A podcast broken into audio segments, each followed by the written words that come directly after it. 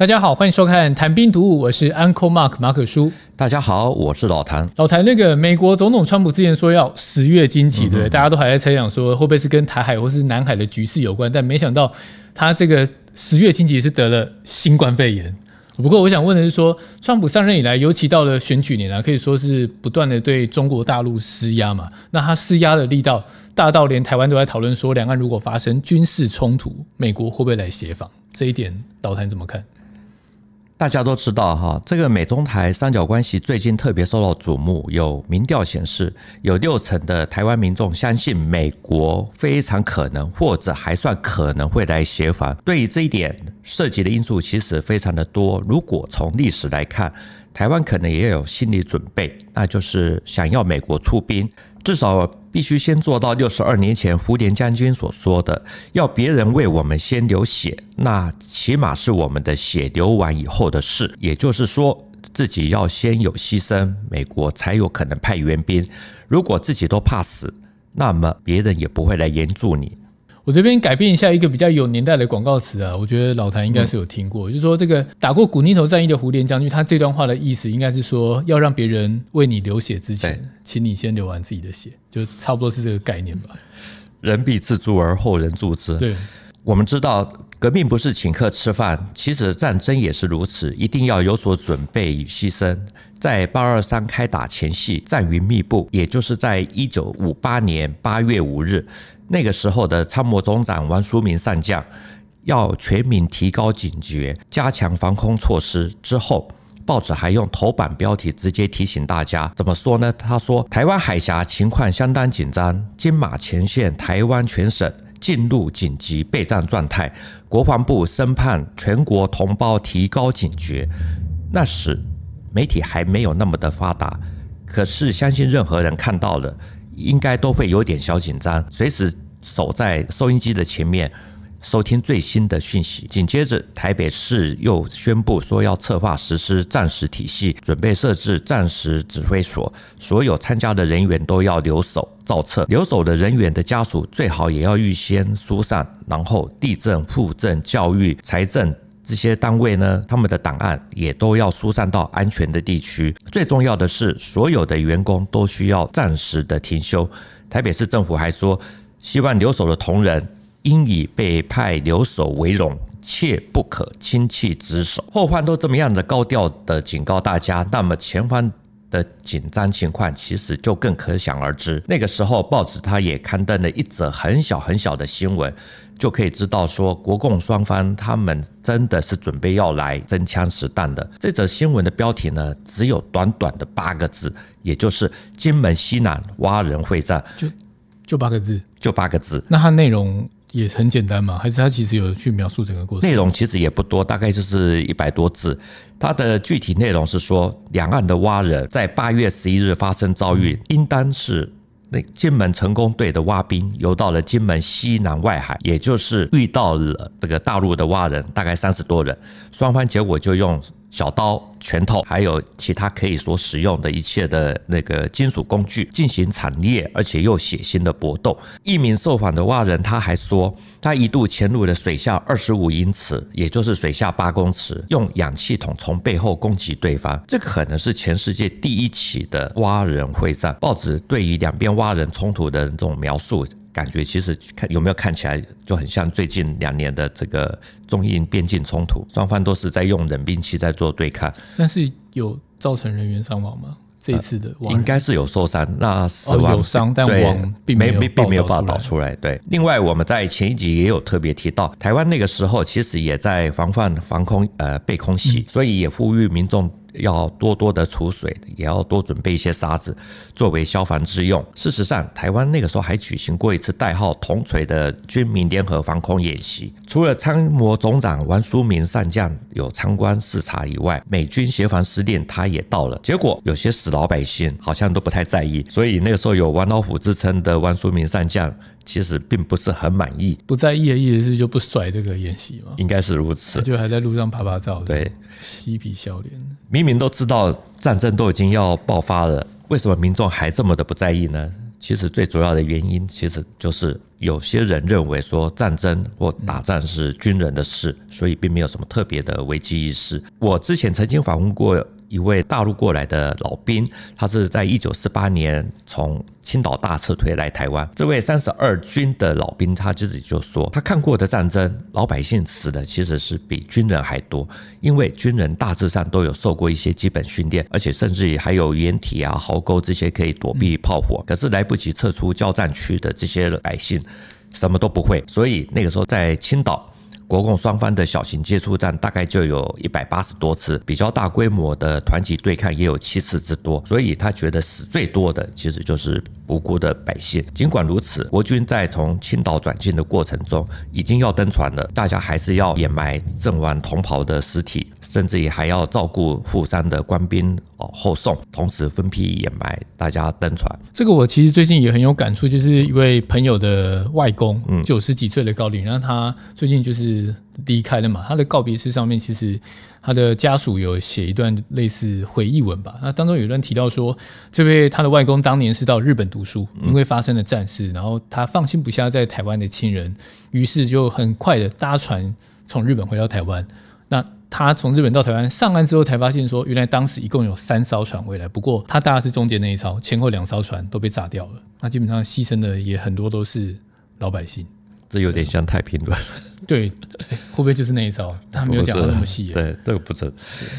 台湾已经过世的军中作家朱西甯，也就是朱天文三姐妹的父亲，他曾经写过一本小说叫《八二三注》，它里面对那个时候的战场上的描述，我印象一直很深刻。有兴趣的网友其实也可以找来看一下。朱西宁把金门的花岗石医院形容为漏斗，承载二三十万军民的伤患，把这些伤亡都集中在这里，所以躲藏在碉堡里，并不会感受到那种严重的伤亡。可是到了这个地方，却看到伤亡如此的惨重，闻到的是。到处充满冲鼻子的这种不堪气味，然后脚底下碰到的是让人非常又厌恶又寒心的这种残肢，也就是这种断手断背。嗯、朱新年他还说，被送到这里的伤患一眼看出来妇孺老弱占着绝大多数的比例。其实小说对花岗石医院的这段描述，也与我们刚刚所提到的那位老兵的说法其实是一样的，也就是老百姓其实伤亡会更多。我们之前说这些小故事，并不是在鼓励开打，而是说，尽管战争很残酷，军人会流血，老百姓更可能会流血。可是万一真的爆发了，那一定要有不怕牺牲的勇气，才有机会得到别人的帮助。所以到了八二三炮战的时候，在《一大为传》这本书里面有特别提到，军防部司令胡琏将军，他曾经侧面窥探美方的这种态度。得到的反应就是战争一起，必须先中国人先流血。在这个里，中国人其实指的就是国军。在那个时代说这种话，其实是非常的正常。而这位打过徐蚌会战，也就是淮海战役战役的这个，还有古宁头战役的这个名将认为，美国说这个话其实是非常的公平，也是合情合理。那其实就是给美国一个出兵协防的理由嘛。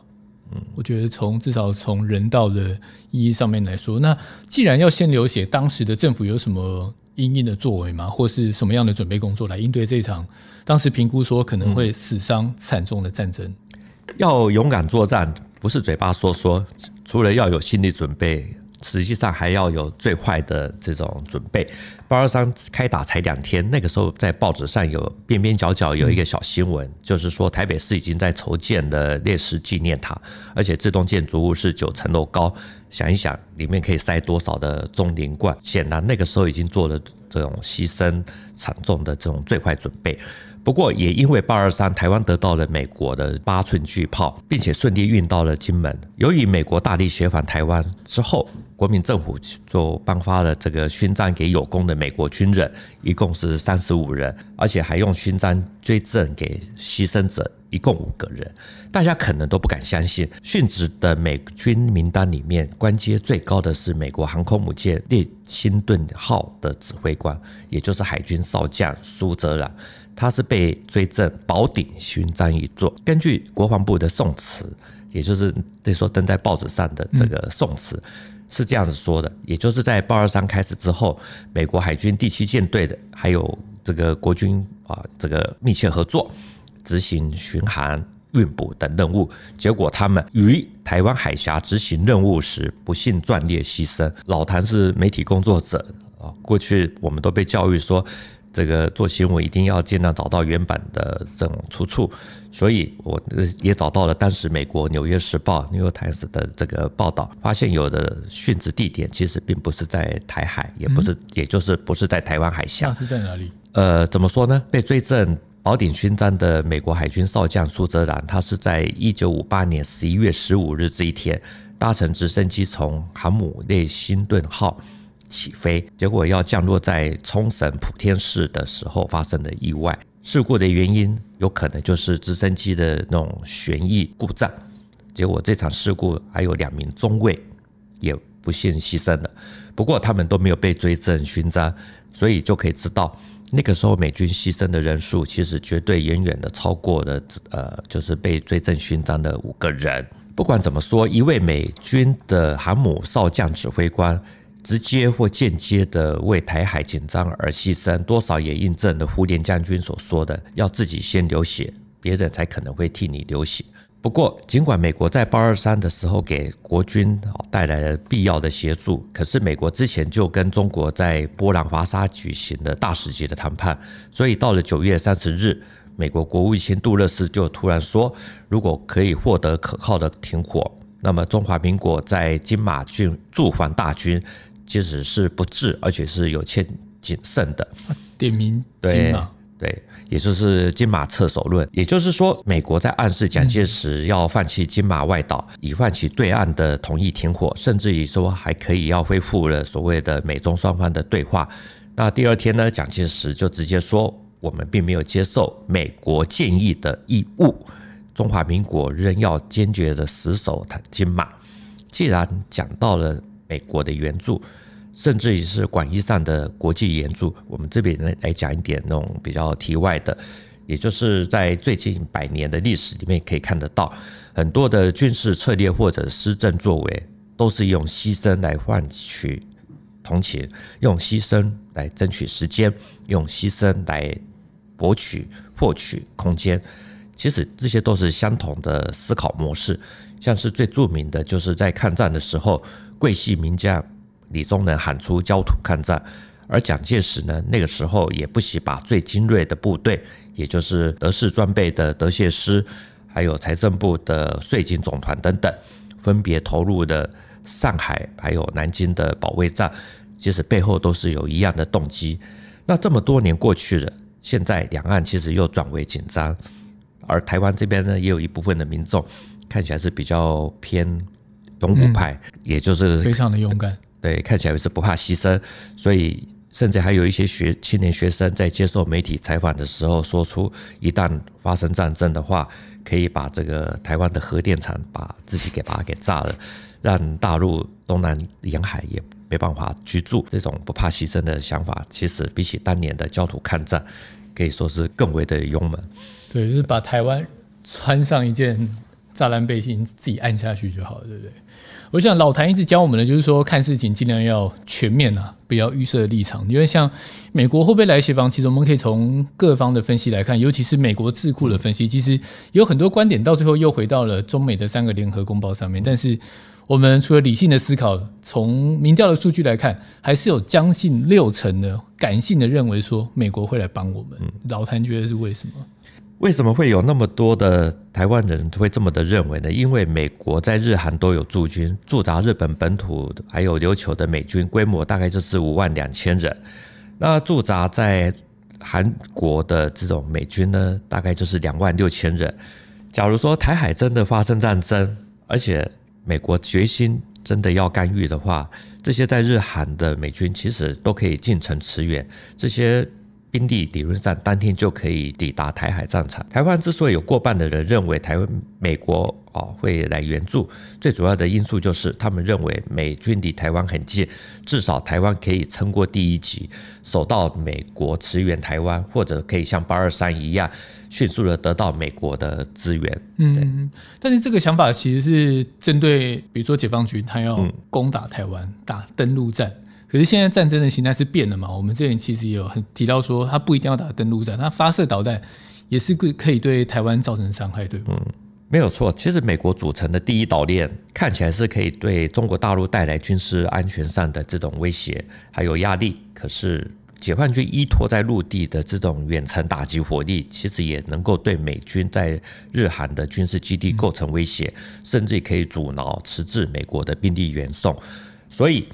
即使当天美国能够救援台湾，或者在三天内可以全部送达，其实多多少少还是一样会有变数，因为料敌要从宽。所以回到现实，美国援助啊是什么？要不要援助？其实还是要看台湾能够抵御多久，而这一点仍然是全体的责任，不能只有说啊这个是军人的事。在这里，我们最重要的其实就是后备军人的战力到底能够帮忙多少。这才是决定台湾能够挺多久的重要关键。像是前陆军总司令这个陈廷宠上将，他最近就批评义务，我们的台湾的义务役期缩短。啊，导致了国军的战力几乎是零，被骂得很惨。对对对，那上将退役的季连林将军也补了一枪，他说：“我们最弱的地方就是后备战力。那因为最主要的原因就是四个月的军旅生涯太短，那有的连枪支的这种细部分解还不是很熟悉啊，就已经退伍了。”嗯，讲到兵力，讲到作战能力哦，我前几天有看到一份民调，这是 ETtoday 新闻云的调查，说台湾有百分之六十六。支持征兵制啊，然后百分之五十二等于过半数挺男女都服兵役。不过呢，在十八十九岁的族群里面呢，有高达百分之九十六，我非常高，说愿意上战场护台。不过呢，这个族群有百分之八十七，我们美妙的百分之八十七数字拒绝恢复征兵制。你不愿意恢复征兵制，你却愿意打仗，这个想法。其实很独特，我觉得现年轻人都是很聪明的，也知道战争的凶险，所以会有这种想法，也没有太意外。比较特别的是，其实现代战争都是打科技、打后勤，所以人多不见得管用啊，这这这个是事实。所以比较需要专业的科技兵种，比如说像海空军这些，似乎是可以用征兵制，也就是抽到谁啊谁就认了，乖乖的去去当两年兵。那也就是说，自己研发的或者从美国取得的高科技的武器，需要有人啊，这个专门的能够很熟练的操作，这比较重要，比养一堆的兵其实是更更紧要的。所以有点像是那种驾驶无人机的，哎，对对，类似这种，你至少要熟悉，对对，要有一段的时间去操练啊。要因为我们现在的募兵，这个其实有些可能也是不够的。嗯。另外，知道战争凶险会有牺牲。那么就会设下红线，像是美国共和党参议员卢比欧这位相当亲台的鹰派参议员，他最近就表示，如果有必要，中国迟早会对台湾动武。可是呢，美国该做的不是在帮助台湾在军事冲突中取得胜利，因为这个是不可能做到的。他说，美国应该要让台湾有能力把战争的代价提高到中国无法承受或不愿意承受的程度。所以他的意思是说，讲白话一点哦，就是他觉得如果两岸真的发生军事冲突，台湾其实要取胜是非常困难的。那美国能够帮助台湾的是提高中国大陆的代价，比如说像他们之前提到的，我可以透过军售，嗯，然后让或是透过一些军事合作，把台湾打造成刺猬，对，很难吞下去，是差不多是这个概念，对不对？是的。所以卢比欧的这一番话多少也透露了美国可能的态度。就是要让中国人先流血，只是卢比欧的这个意思跟六十二年前卢这个胡琏将军啊当这个当年所说中国人先流血的意思是不太一样的。总的来说，如果翻阅历史，会发现过去在风雨飘摇的年代，如果美国要出兵援助台湾，的确是如胡琏所说的，很多时候都是建立在国军先流血的前提上。这是国际现实，很合情合理。现在的问题就是，民调如果问到说，是否愿意上战场，或者愿意让自己的亲人上战场，但是人数又会下降。好，所以说到底，未来台湾会怎么样？会不会等到援兵？还是要问我们有没有足够的勇气还有实力去守到一定的天数？可能最终还是回到那句话：人必自助而后人助之。如果两岸真的发生战事，我们当然得要先自救，然后借由国际的舆论尝试着去扭转美国的态度跟立场。不过，美国一直是以国家利益为优先，我也不知道说到了这个关键的时刻，中美的利益跟台美的利益，嗯，两个。饼放在他们他的前面，会让他们怎么选择？当然，我们还是不希望走到这一步啊！希望世界和平还是比较好。我们一起把节目做到一千集啊！一千集，这个一千集的话，这个到时候老谭就不是老谭，而是老妖，是 老妖了。对，好，这个这个一万年太久，只争朝夕了。我我们就把目前的节目做好就行了。先做到一百集啊！哦，你还有四十多？哎哎，不止哦，数学不太好。好的。谈兵读武，新闻与历史的汇流处，军事是故事的主战场，只取一瓢饮，结合军事、历史跟人文的节目。喜欢的话呢，赶快订阅我们的频道。如果有建议，也欢迎留言给我们。再次谢谢大家，谢谢大家。好，我们下次见，拜拜，拜拜。